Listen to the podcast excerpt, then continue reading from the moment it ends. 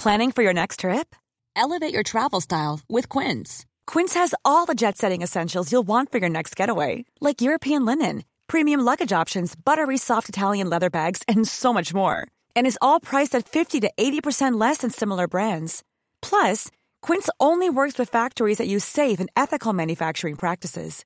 Pack your bags with high-quality essentials you'll be wearing for vacations to come with Quince. Go to quince.com slash pack for free shipping and 365-day returns. Vox Polony.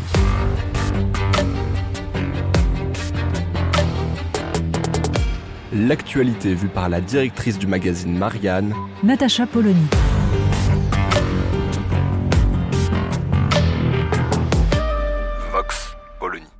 Jean Castex a donc annoncé jeudi 19 les nouvelles mesures de restriction qui touchent l'Île-de-France, les Hauts-de-France, l'Eure et la Seine-Maritime. Et la première question que tout le monde s'est posée, c'est mais au fait, on est en confinement ou pas? Non, parce que on comprend bien la volonté de ce gouvernement de trouver une troisième voie. Ça se justifie et c'est même sain. Il est absolument nécessaire de résister à cette tentation de l'enfermement complet par sécurité qui oublie tout simplement les dégâts monstrueux que provoque cet enfermement. Mais à force de chercher la quadrature du cercle, on se retrouve bien embêté. En l'occurrence, une société qui a pu inventer les assises de la mobilité vient donc d'inventer le confinement, mais dehors. Le gouvernement nous a d'abord expliqué qu'il était interdit de recevoir des gens à domicile. C'était même plus les 6 du départ, non, c'était zéro. Puis, se rendant à l'évidence, le même gouvernement nous a expliqué que, en fait, il était impossible d'interdire par la loi de recevoir des gens. Mais tout simplement, ce n'est pas recommandé. En fait, tout dans cette nouvelle annonce vire à l'absurde. Et la question qu'on se pose, c'est de savoir s'il y a un frein à cette créativité administrative effarante. Le ministère de l'Intérieur voulait en finir avec les attestations. De fait, cette grande œuvre française qui se maintient depuis maintenant un an a quelque chose d'assez magique. Et le week-end nous a montré à quel point on pouvait encore aller plus loin dans cette créativité.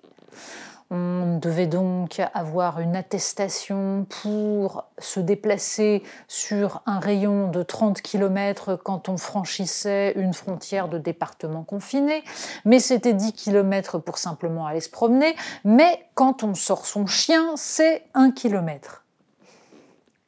Là encore, on se demande dans quel cerveau malade ont germé ces règles. Bon, un peu de recul, un peu aussi de bienveillance permet de se dire que le problème est simple. Il s'agit pour des pouvoirs publics de coller au plus près à la réalité, à la vie des gens.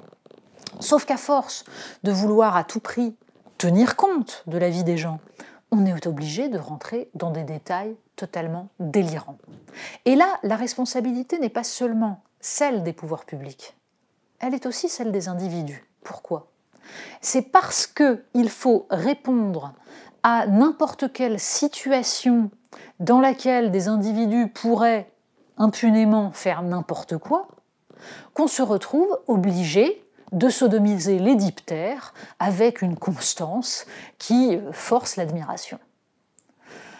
En l'occurrence, si les citoyens se comportaient avec responsabilité, ils sauraient par eux-mêmes que se promener dehors avec un masque ou quand on est seul en forêt sans masque, peu importe, ne pose aucun problème, qu'en revanche, pique-niquer pendant deux heures sans masque, côte à côte, en se postillonnant dessus, pose problème, et que plus encore, se retrouver à plusieurs dans un appartement où l'ensemble des aérosols reste concentré, pose encore plus de problèmes. Y a-t-il besoin de règles administratives pour expliquer ça dans une société où les citoyens sont responsables de leur sort? Mais évidemment, nous n'en sommes pas là. nous sommes dans une société où chacun est incité à attendre de l'État qu'il dicte la conduite à tenir, à récriminer quand l'État ne joue pas son rôle ou quand un problème survient. Bien sûr, on peut en vouloir à ce gouvernement et à ses pouvoirs publics de rentrer systématiquement dans cette logique-là pour se couvrir, au lieu, depuis le début, de faire appel à l'intelligence des individus. Mais la dernière question est encore plus essentielle. Y a-t-il véritablement possibilité de sauver un pouvoir aussi faible. Car le besoin de coller au plus près non seulement des cas particuliers, mais aussi des récriminations, des demandes spécifiques des uns et des autres, aboutit à des reculades qui sont totalement contre-productifs, voire bien pire qu'une décision arbitraire telle que la fameuse décision sur les commerces essentiels ou non essentiels qui avait fait couler tant d'encre au mois d'octobre. Cette fois-ci, donc, on nous explique que les libraires et les disquaires ont le droit de rester ouverts.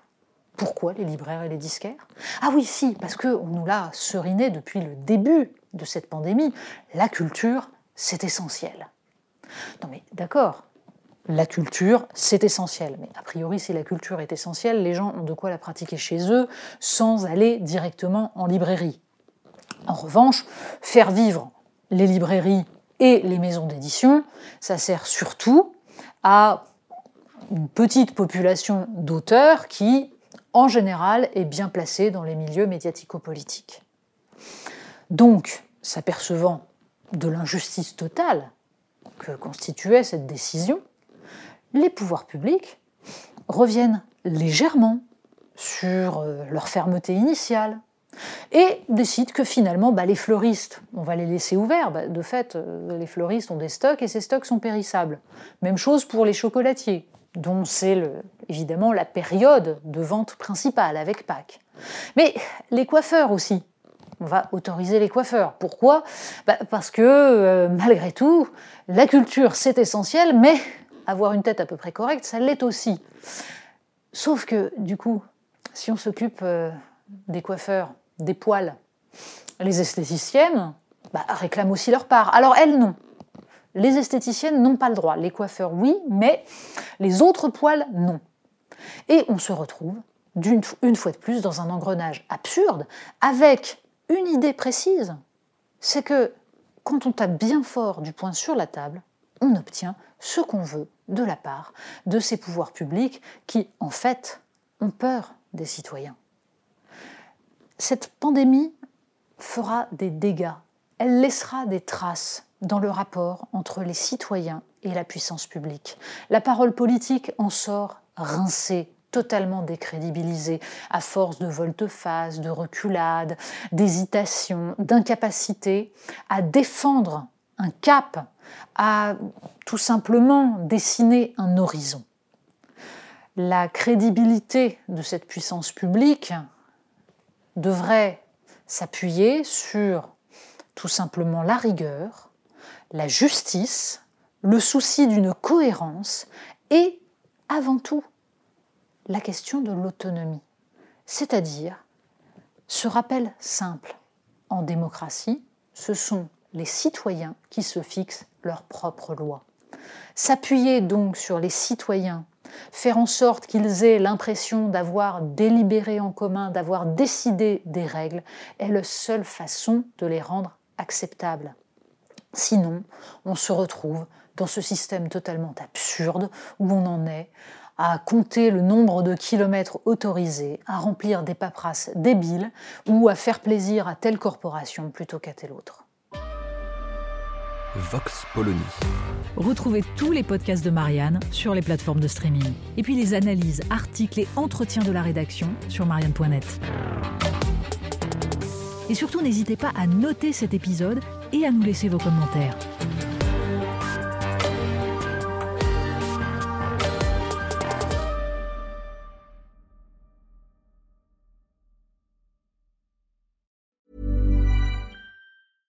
Ever catch yourself eating the same flavorless dinner three days in a row? Dreaming of something better? Well, HelloFresh is your guilt-free dream come true, baby. It's me, Kiki Palmer. Let's wake up those taste buds with hot, juicy pecan-crusted chicken or garlic butter shrimp scampi. Mm. Hello Fresh. Stop dreaming of all the delicious possibilities and dig in at HelloFresh.com. Let's get this dinner party started.